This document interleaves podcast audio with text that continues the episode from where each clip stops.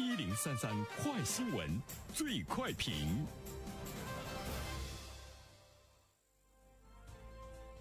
焦点事件快速点评：六旬的老太王花最近表示，婚后丈夫非打即骂，她忍气吞声了四十年，如今儿女都已经成家立业了，因此呢，她向法院起诉离婚。法院认为，王花夫妇虽因琐事发生矛盾，但不足以导致夫妻感情彻底破裂，驳回了王花的诉讼请求。有请本台评论员袁生。你好，丹平。呃，我们看到法院呢是以风里雨里实属不易，年少夫妻老来伴，晚年生活更加需要相互支撑，劝双方互谅互让，相互珍惜。所以说呢，就驳回了王花的诉讼请求哈。这个案子呢，现在出来之所以呢会引起我们社会的广大关注啊，是因为呃，在这个离婚中啊设定了一个月的冷静期。那么大家就觉得你让我等一个月，那我不如直接这个诉讼离婚。但是我们又现在看到了法院对诉讼离婚呢，也是劝和为主。如果是这种发展趋势的话，是不是有大多数人都会感觉到今天要离婚是一件特别难的事情？所以呢，这件事情呢是引起了社会的广泛的关注哈。呃，这件事情呢，看一下接下来会有一种什么样的这个进展。个离婚一类呢是协议离婚，一类呢是诉讼离婚。协议离婚呢，就是你双方都同意离婚了，写一个协议，再去走一个手续就可以了。诉讼离婚呢，就是一方不同意离婚，就要通过法院来判你们的感情是不是呢已经走到了这个尽头。呃，法院呢来判你们是不是非常的不理性。法院对诉讼离婚的支持率呢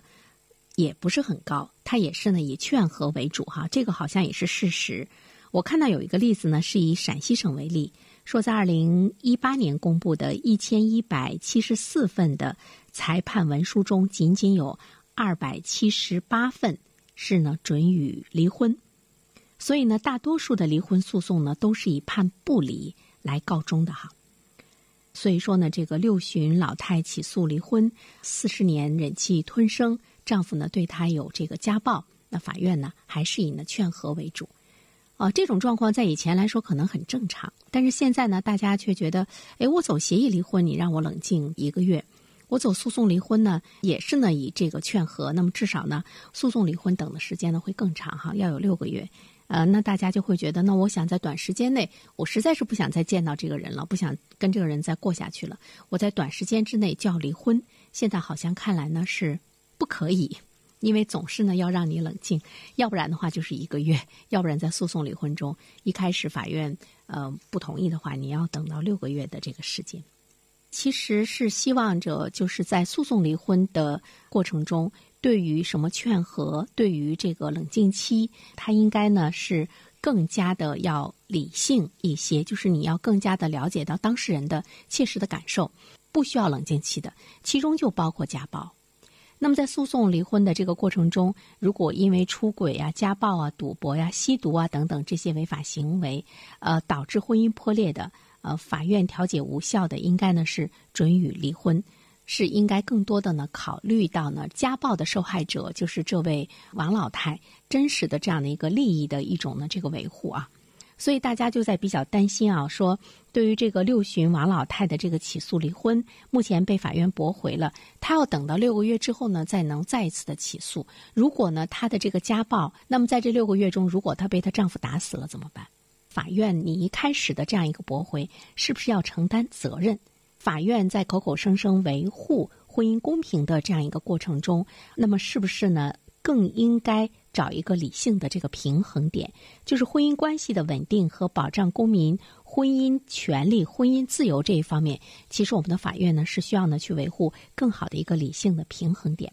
另外一方面的话呢，就是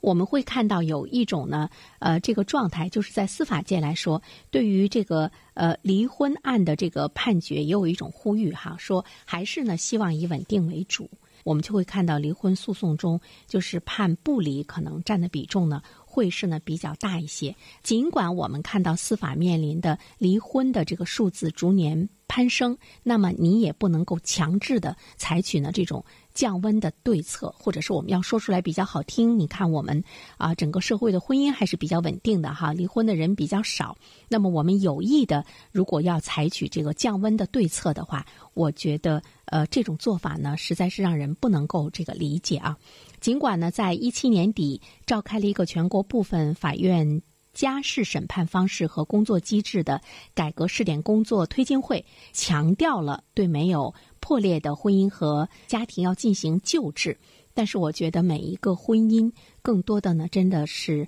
呃当事人二者之间的事情。就是你外界的这种救治，像王老太这样的已经长达四十年的这样的一一场婚姻来讲，你难道会认为他的离婚真的是不理性的吗？你难道没有去考虑到呢？对于这位老人来说，他要鼓足多大的勇气啊，提出离婚？他真的呢是想自由，真的呢是想过一段呢安静平和的有自己的这个状态的这个婚姻生活。所以说呢，我觉得我们的。任何的一种所谓的涉及到私人生活、婚姻生活的法律的干涉也好，或者是法律的有意采取的降温也好，希望能够有更多的科学的一种的依据哈，不能呢这种人文的干涉带来更多的这个老百姓生活的一种不幸福。